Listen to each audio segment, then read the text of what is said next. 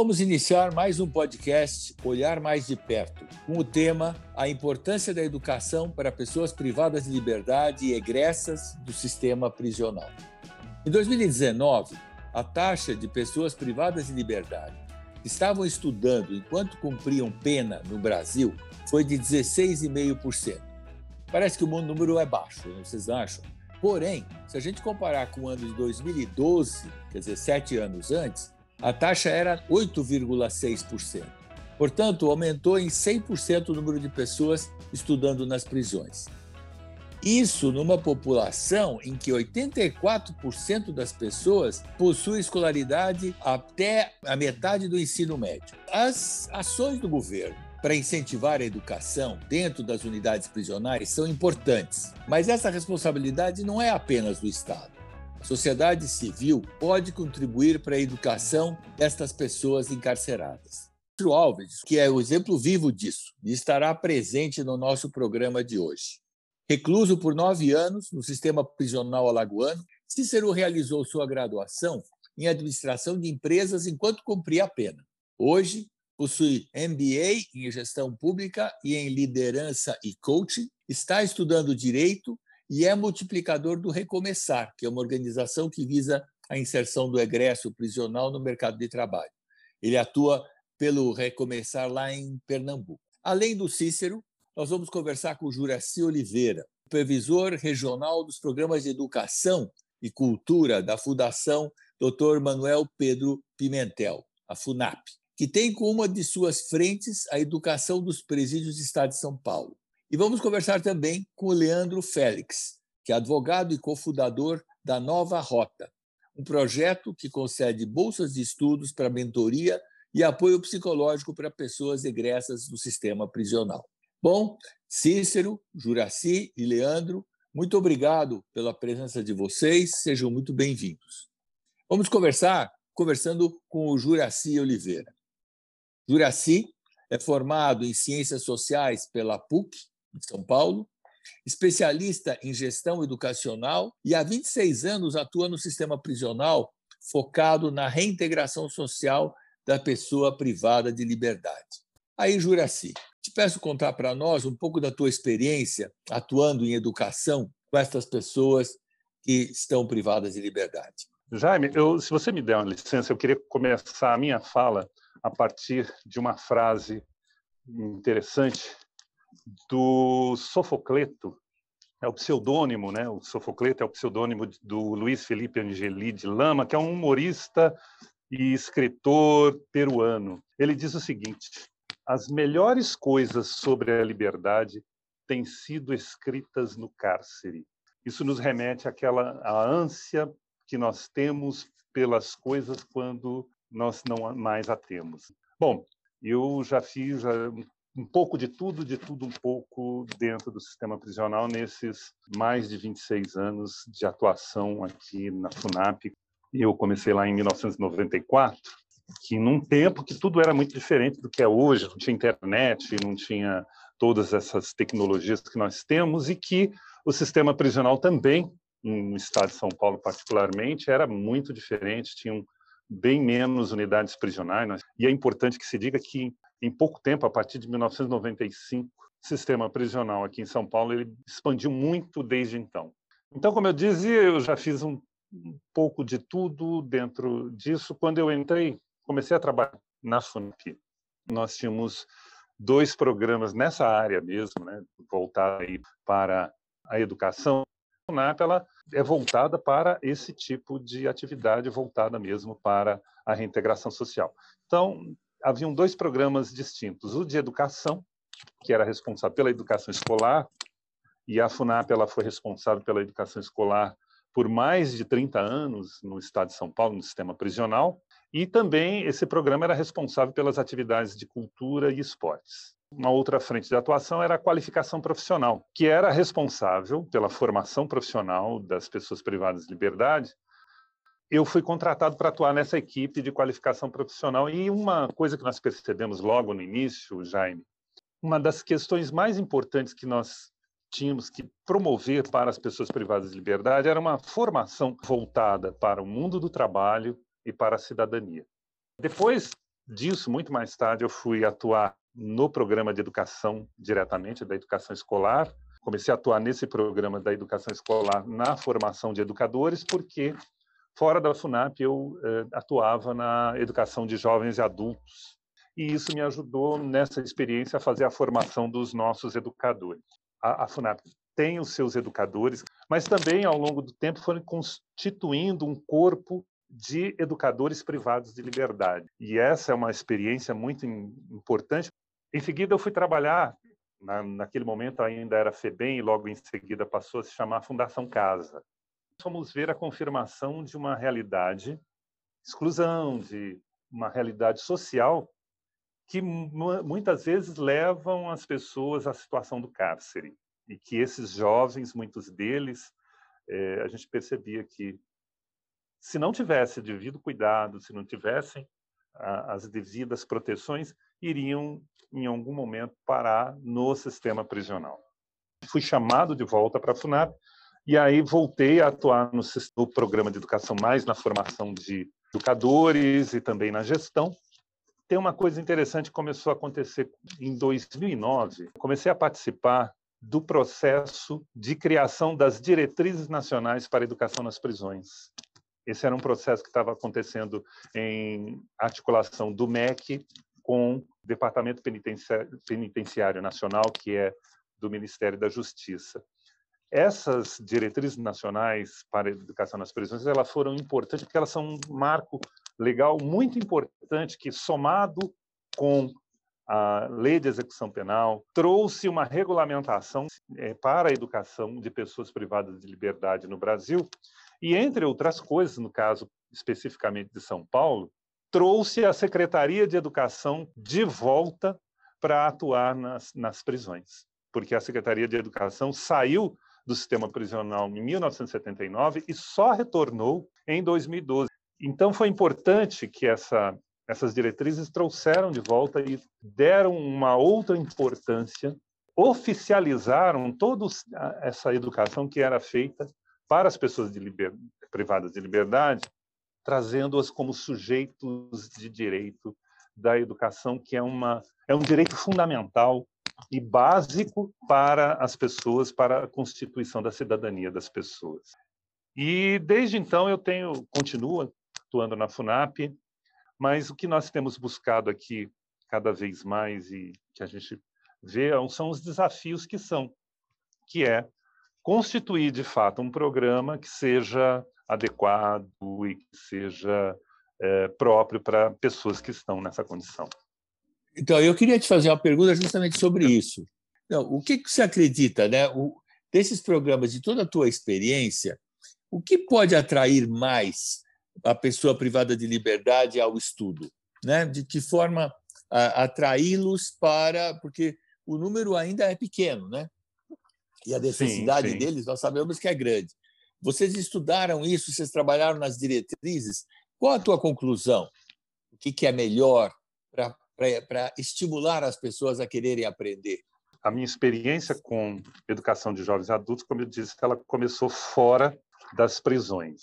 O que eu percebi na, na educação de jovens adultos, a pessoa adulta, Jaime, quando ela procura a educação, quando ela retoma os estudos, quando ela busca retomar os estudos, é um desafio para ela. E ela o faz por diferentes motivos, mas basicamente muitos desses motivos estão associados de fato ao trabalho. Então, muitas vezes ela procura lá a escola para retomar os estudos em função de melhorar as oportunidades de trabalho, buscar uma outra colocação. Nas unidades prisionais, é claro que nós temos vários motivos que eu vou falar sobre eles. Mas o que, que é que segura as pessoas na escola, tanto na prisão quanto fora dela? É a própria escola. Os motivos que levam uma pessoa a estudar é de fato, a sua necessidade são múltiplos, mas, mas a permanência dessa pessoa na escola, ela vai se dar em função do sentido que aquilo faz para ela. Então, é, a qualidade do ensino está muito ligada, de fato, àquilo que faça sentido para essa pessoa. E o que vai ser, fazer sentido aí no caso das pessoas que estão cumprindo pena numa penitenciária O que vai fazer sentido para elas, muitas vezes, aí a gente tem que divisar aí duas, duas dimensões. Primeiro é o período em que está aprisionada, que aquilo faça sentido enquanto ela está ali presa.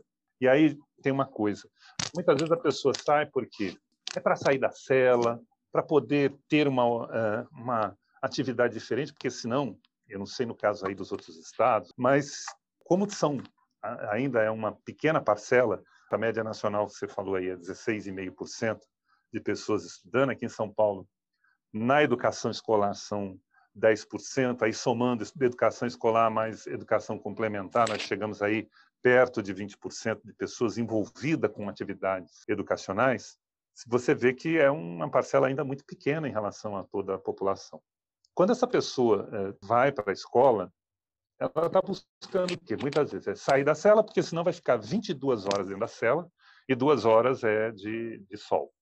Então, isso é importante. Acessar a escola pode trazer essa possibilidade de sair da cela. De... Segunda coisa é, de fato, ter conversas, ter acesso a algumas coisas diferentes. Eu não estou priorizando, não estou colocando aqui em ordem de prioridades, mas são fatores que eh, são apontados muitas vezes pelos alunos Outro fator é a remissão de pena pelo estudo, foi estabelecida relativamente recentemente no Brasil, e isso tem sido um motivo também de atração para as pessoas poderem de irem lá para a escola, porque a cada 12 horas de estudo, um dia menos de pena. E efetivamente a elevação de escolaridade, o acesso ao conhecimento também é uma questão importante. Mas, basicamente, a escola tem que dar conta dessas coisas. A gente tem que ter um duplo desafio: fazer sentido enquanto a pessoa está ali privada de liberdade, dar conta desse interesse, que seja algo atraente para um adulto, mas que nós também temos que pensar que tem que apontar caminhos e apontar possibilidades para a vida em liberdade. Para uma última pergunta, porque isso é uma particularidade tua, que é, o fato de que você é ator, eu sei que você é ator, e que você desenvolveu projetos de teatro nas prisões. Que é, você sabe que eu eu cheguei na, há muitos anos a estudar um pouco de teatro. Eu sempre fui encantado pela pela atuação que o teatro fez comigo. E conta para nós como qual é a potência do teatro para apoiar reflexões transformadoras. É, em 2016, eu apresentei na FUNAP um projeto de teatro, inspirado também numa experiência que você deve conhecer num, na penitenciária Adriano Marrei, lá em Guarulhos, que tem um importante é um importante hoje centro de formação tal lá de atores tem o pessoal conseguiu constituir lá uma escola uma, um centro de formação muito legal lá e tem saem de lá pessoas privadas de liberdade saem de liberdade e vão trabalhar na, em produções da Globo e aí, em 2016, eu elaborei um projeto, vou até falar o nome dele aqui, que era Projeto Desencadear. Ele fazia uma, um trocadilho aí com tirar da cadeia, mas disparar sentimentos, reflexões, pensamentos que nessas pessoas. E aí, durante mais de dois anos, eu nesse projeto nós pudemos atender aí mais de 200 pessoas, conseguimos produzir algumas peças. E ali eu pude perceber quanto aquilo era importante e impactante. E aí o que a gente via não era só o teatro, era a força da arte. A força da arte como elemento essencialmente humano. Como aquilo é, como a arte ela tra trabalha com essa questão da expressividade, da, dessa coisa profundamente humana, e que quando você foca, por exemplo, numa manifestação que é o teatro, como é possível tirar e trazer das pessoas toda essa força que elas têm, né? Essa força criativa, essa vontade de viver que a gente percebe que está ali. E quanta beleza e quanta emoção brotam de forma muito genuína. Pude até desenvolver uma metodologia que juntava diferentes formas de trabalho para trazer essas pessoas para o trabalho de sensibilização. Vamos ouvir agora o Leandro Félix. A Nova Rota é uma associação sem fins lucrativos criada por alunos e ex-alunos da USP. E ela oferece bolsas de estudos mentoria e apoio psicológico a pessoas egressas do sistema prisional. É uma iniciativa da sociedade civil com pessoas engajadas na inclusão social e na redução da criminalidade. O Leandro Félix é advogado e cofundador da Nova Rota. Leandro, então conta um pouco essa tua trajetória e a tua experiência nesse trabalho de apoio educacional para a pessoa egressa. Nova Rota ele nasce no final de 2019 com é, advogados da, da Universidade de São Paulo, como você colocou. É, acho que a Faculdade de Direito abriu para nós é, os olhos com, com relação ao problema da pessoa em situação de cárcere, e, e acho que os debates de criminologia mostraram para a gente que, de fato, esse problema se estende para a pessoa que sai do cárcere. Acho que se o Brasil já é um país extremamente desigual, quando a gente está pensando em oportunidades, a pessoa egressa, seguramente ela está no final da fila. É, faltam políticas públicas efetivas, faltam oportunidades, e isso interfere é, não só na vida da pessoa egressa, mas interfere no nosso funcionamento como um todo, é, como sociedade como um todo. Então, o projeto Nova Rota nasce como um projeto de educação. A gente reconhece que existem vários caminhos para a integração social da pessoa egressa, mas nós escolhemos especificamente a educação. É, o nosso objetivo é a concessão de bolsas de estudos, seja em cursos profissionalizantes, técnicos de graduação ou cursos de idioma. Enfim, a gente está aberto para uma gama de cursos a depender da necessidade e do desejo da pessoa é, que venha fazer parte do projeto é, com o objetivo de, no fim das contas, facilitar esse processo de integração social e diminuir a reincidência criminal e o retorno ao cárcere.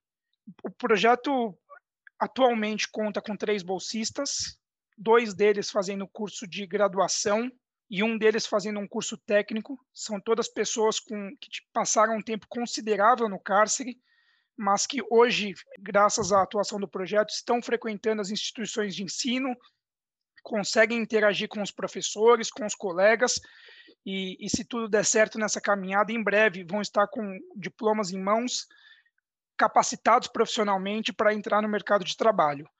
Então, esse é um pouquinho do que faz o Nova Rota, concessão de bolsas de estudo visando capacitação profissional para ingresso no mercado de trabalho. Deixa, deixa eu perguntar, e o, como foi, como é que o ingresso, uh, o que precisa fazer para ter acesso a uma bolsa do, do Nova Rota? O que, que ele faz? É, o Nova Rota, como é, eu mencionei anteriormente, é um projeto super recente. É, a gente iniciou, de fato, as atividades no início desse ano, embora a gente já tivesse um modelo de, de projeto social na nossa cabeça, no início a gente se deparou com alguns problemas. Porque no início do ano, embora a gente tivesse os recursos e tivesse a disponibilidade de oferecer as, as bolsas de estudo, a gente se deparou com, com um problema muito grande, que é a pessoa que passa alguns anos da sua vida presa e retorna à sociedade, ela provavelmente faz isso tendo filhos, tendo família, precisando pagar contas. Então, nesse primeiro momento, é, a gente teve uma dificuldade grande que a gente oferecia as bolsas de estudo, mas a gente sempre recebia a pergunta de volta: olha, mas vocês vão dar uma oportunidade de emprego? Porque eu, eu quero estudar, mas eu tenho conta para pagar. Eu, eu preciso continuar tocando a minha vida. Então, num primeiro momento, todos os nossos bolsistas vieram com uma parceria com com o Instituto Responsa, da Karine, que inclusive participou do, do segundo episódio do, do podcast. Projeto Nova Rota e Instituto Responsa passaram a trabalhar conjuntamente o, Nova Rota na concessão de bolsas de estudo, o Instituto Responsa cuidando da parte profissionalizante, capacitação profissional e, e trabalhando para que essas pessoas consigam um emprego para oferir renda. Mas a gente, evoluindo um pouco mais no projeto, a gente chegou, a gente concluiu que era o momento da gente institucionalizar um processo seletivo público, com edital, com prazo, para que a gente não só conseguisse receber os egressos que já são assistidos pelo Instituto Responsa, mas que a gente tivesse também um, um, um processo um pouco mais amplo e mais democrático. Os, os critérios são bastante simples. A gente está atendendo pessoas egressas, pessoas que passaram pelo cárcere, e também existe um critério socioeconômico. Então, é, esse critério seria a gente estar tá atendendo pessoas cuja renda familiar per capita vai até 1,5 salários mínimos. Legal. Aí, aí uma, uma pergunta que é para fechar a tua, a tua fala, para a gente entender, por que, que vocês resolveram apoiar a pessoa egressa com mentoria e apoio psicológico? Né? Como é que foi que surgiu essa ideia?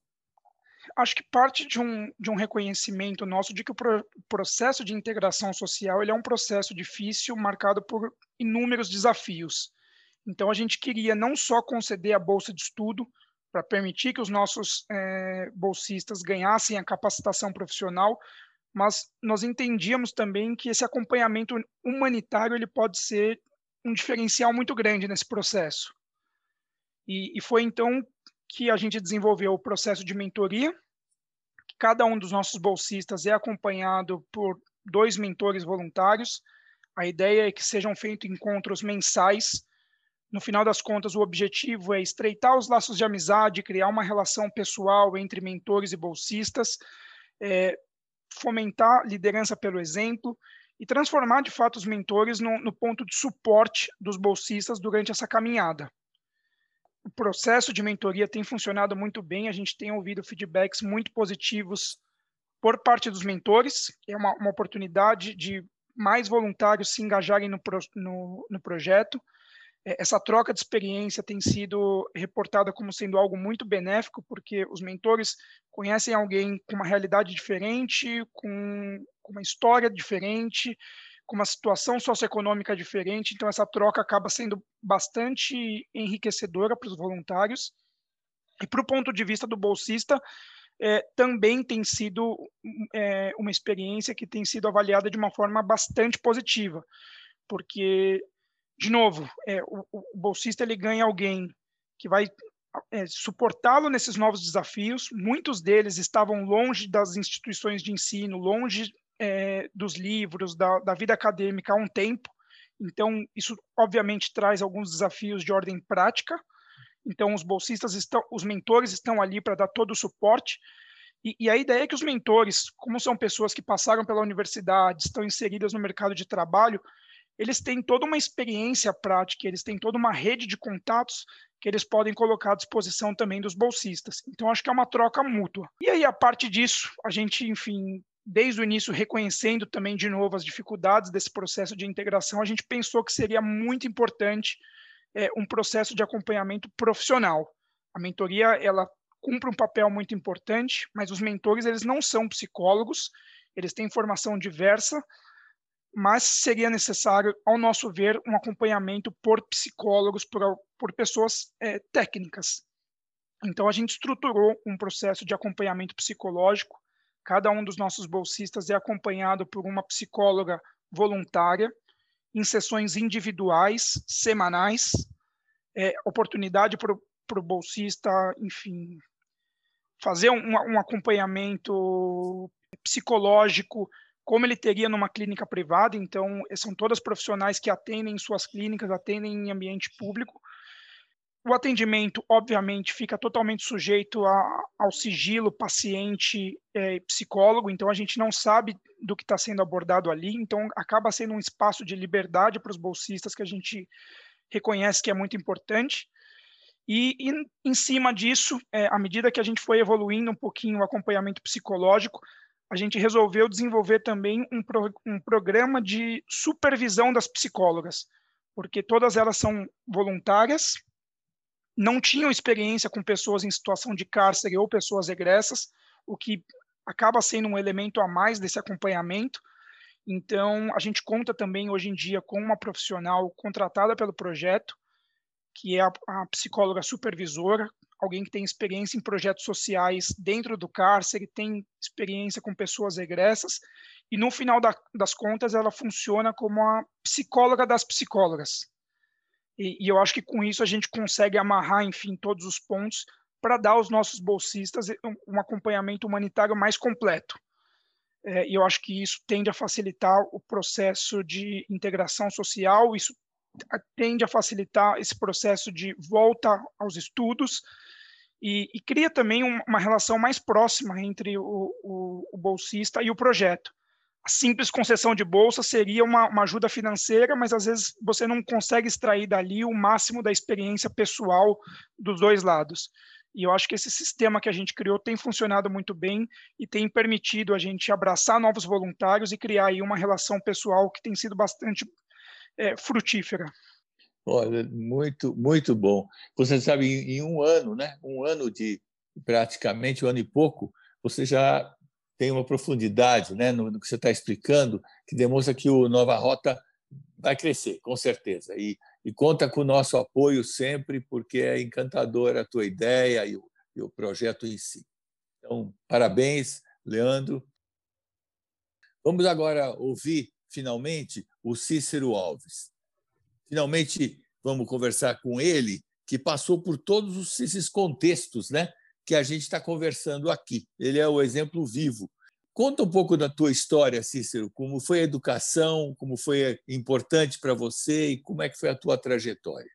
Passei nove anos e quatro meses, 28 dias da minha vida dentro do sistema carcerário. Lá dentro eu percebi que um dia eu iria sair, eu ia voltar para a sociedade eu teria que votar, claro, da melhor forma possível, passando contra todos os obstáculos. Eu percebi que através da educação a gente consegue sim alcançar os nossos sonhos. E foi aí que em 2013, 2014, eu já lia bastantes livros, estudava bastante dentro do sistema carcerário por conta própria. Não tinha opção de ir para a sala de aula, porque eu já tinha o ensino médio completo. Então, existe esse porém lá no sistema carcerário, se você já tem o ensino médio completo, você não pode ir para a sala de aula, só se for para alguns cursos profissionalizantes. Então, eu lutei para iniciar o ensino superior em regime fechado, porque até então a gente só tinha no estado de Alagoas pessoas que estivessem cursando, que estivessem no regime semiaberto, que poderiam cursar o ensino superior, que é o que a lei permite, que você poderia sair e voltar. E aí lutei e consegui em 2015 me matricular no curso de administração pela Faculdade Unopar, foram quatro anos de graduação, mas mesmo cursando administração, eu tinha abertura para fazer cursos profissionalizantes, e aí eu consegui concluir mais de 80 cursos profissionalizantes lá dentro, de várias áreas. É, iniciei duas pós-graduações já no final da, da minha graduação, que foi MBA Gestão Pública e MBA Liderança e Coach na Gestão de Pessoas. Lá dentro eu percebi que eu poderia ir mais além, então eu desenvolvi um artigo científico que foi publicado no livro pela Universidade Federal de Alagoas, que é o livro Educação em Prisões, Políticas Públicas e Práticas Educativas.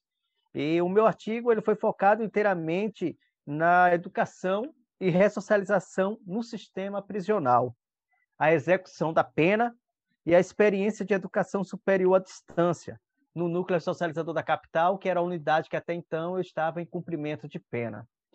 É, participei de um documentário, que foi o documentário Além das Grades, um documentário que mostra um trabalho de neurociência aplicado às pessoas privadas de liberdade lá no Estado. Foi lançado no cinema em 2019, é, visto em mais de sete países, e atualmente eu curso Direito aqui no estado de Pernambuco, sou multiplicador do Instituto Recomeçar aqui no estado e também no Nordeste. E já falando um pouco sobre essa questão da educação nas prisões, eu quero trazer um, um, uma fala inicial referente a, a, um, a uma observação que eu coloquei em meu artigo, que diz o seguinte, que muitas pessoas que entram no mundo da criminalidade chegam ao sistema prisional sem terem concluído ou até mesmo iniciado os estudos. Alguns dos fatores que podem evidenciar essa realidade são a pobreza, a violência, a exclusão social, que infelizmente afeta diretamente nos desempenhos educacionais. Por outro lado, a existência de uma crise sem proporções no sistema prisional brasileiro, que é fato notório. Nas últimas décadas, o crescimento da população carcerária afeta a infraestrutura dos estabelecimentos penais e a forma desumana como se dá a execução da pena tem propiciado a intensificação e crescimento das facções criminosas dentro dos presídios, tornando a ideia de ressocialização uma utopia. E aí, com essa fala inicial, eu já trago alguns dados referente a isso, porque infelizmente o Brasil ele é a terceira maior população carcerária do mundo, como todos sabem, e se nós, sociedade civil, e se o governo não criar políticas públicas que possam fazer com que a ressocialização realmente aconteça dentro do sistema carcerário, a gente, infelizmente, pode alcançar o segundo ou, infelizmente, o primeiro lugar. Exatamente. E como é que você avalia o papel da sociedade civil para ajudar nesse tema? É, o papel da sociedade civil é fundamental, é fundamental. É, infelizmente, a, em sua maioria, a sociedade, quando vê uma pessoa indo presa, ela aplaude. Então, a gente observa aí os índices aí de, de pessoas acompanhando é, na TV, jornais referentes a isso, a prisões, a assassinatos, e essas pessoas aplaudem quando essas pessoas vão presas. Mas, por outro lado, elas não percebem que aqui no Brasil nós não temos nem prisão de morte e nem tampouco prisão perpétua. Então, essas pessoas um dia elas irão sair. E de que forma elas têm que sair? Elas têm que sair da melhor forma possível, têm que sair recuperadas. Entendeu? A, a sociedade civil, claro, ela tem que investir, ela tem que ajudar ao Estado, junto com o Estado, para que realmente o que a lei de execução penal diz, que tem educação, que tenha trabalho, possa ser realmente efetivado para todos que estão lá dentro.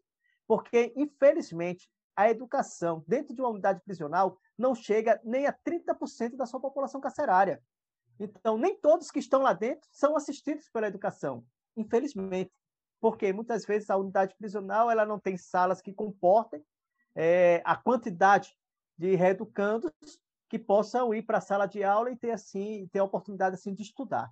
Então, a sociedade ela tem que realmente ajudar é, o Estado nessa questão da educação em prisões. Bom, e, e para encerrar, a tua fala, o que, que você acha? Qual seria o principal recado que você daria para as pessoas privadas de liberdade? Né? Você que conseguiu se superar, qual seria o recado que você já deve ter dado isso, dado esse conselho muitas vezes? Né? Qual o recado que você dá para essas pessoas privadas de liberdade ou já egressos? O que eu digo a essas pessoas é o seguinte: é, nunca é tarde para recomeçar. Entendeu? Levanta a cabeça, sempre vai haver uma, uma, uma oportunidade ali na frente sempre vai haver uma luz no fim do túnel. E caso você não esteja conseguindo achar essa luz, vem para o Recomeçar, que aqui você consegue achar essa luz, porque aqui a gente tem realmente muitos parceiros, a gente tem pessoas que realmente acreditam na mudança do ser humano e acreditam que através da oportunidade essa pessoa ela pode seguir uma vida digna. Ah, obrigado, Cícero. Você complementou bem né, as falas Juraci e do Leandro. Foi muito legal. O acesso à educação é uma chave para a transformação das pessoas, especialmente aquelas que estão, que passaram pelo sistema carcerário. Né? E no programa passado aqui do podcast, nós tínhamos falado sobre a importância do trabalho para pessoas egressas. Hoje, nós falamos de educação. São temas alinhados e são oportunidades que precisam partir do interesse de mudar tanto das pessoas que estão lá dentro, as egressas e a sociedade em geral. O Juraci nos contou sobre a longa experiência e ações do Estado de São Paulo para fomentar a educação nas prisões. Acho que pouca gente deve saber tanto sobre isso como o Juraci. Já o Leandro apresentou o Nova Rota, que dá oportunidades efetivas de estudos, com mentoria e apoio psicológico para quem já saiu da prisão. E agora o Cícero mostrou uma história de superação. Privado de liberdade, agarrou as oportunidades que foram lhe dadas durante a pena e fez o que fez. Se você que está nos ouvindo tem interesse de ajudar e participar desta causa, entre em contato com o Instituto Ação pela Paz acessando o nosso site www.açãopelapaz.org.br ou o nosso Instagram e Facebook pelo nome Ação pela Paz. Eu agradeço a você que está nos ouvindo, agradeço a presença do Cícero, do Juraci e do Leandro, e muito obrigado por compartilharem suas experiências com a gente e com todo o público. eu te, se encerro com uma frase que a gente encerra sempre, que é a paz de todos é a sua paz. Até breve, um grande abraço.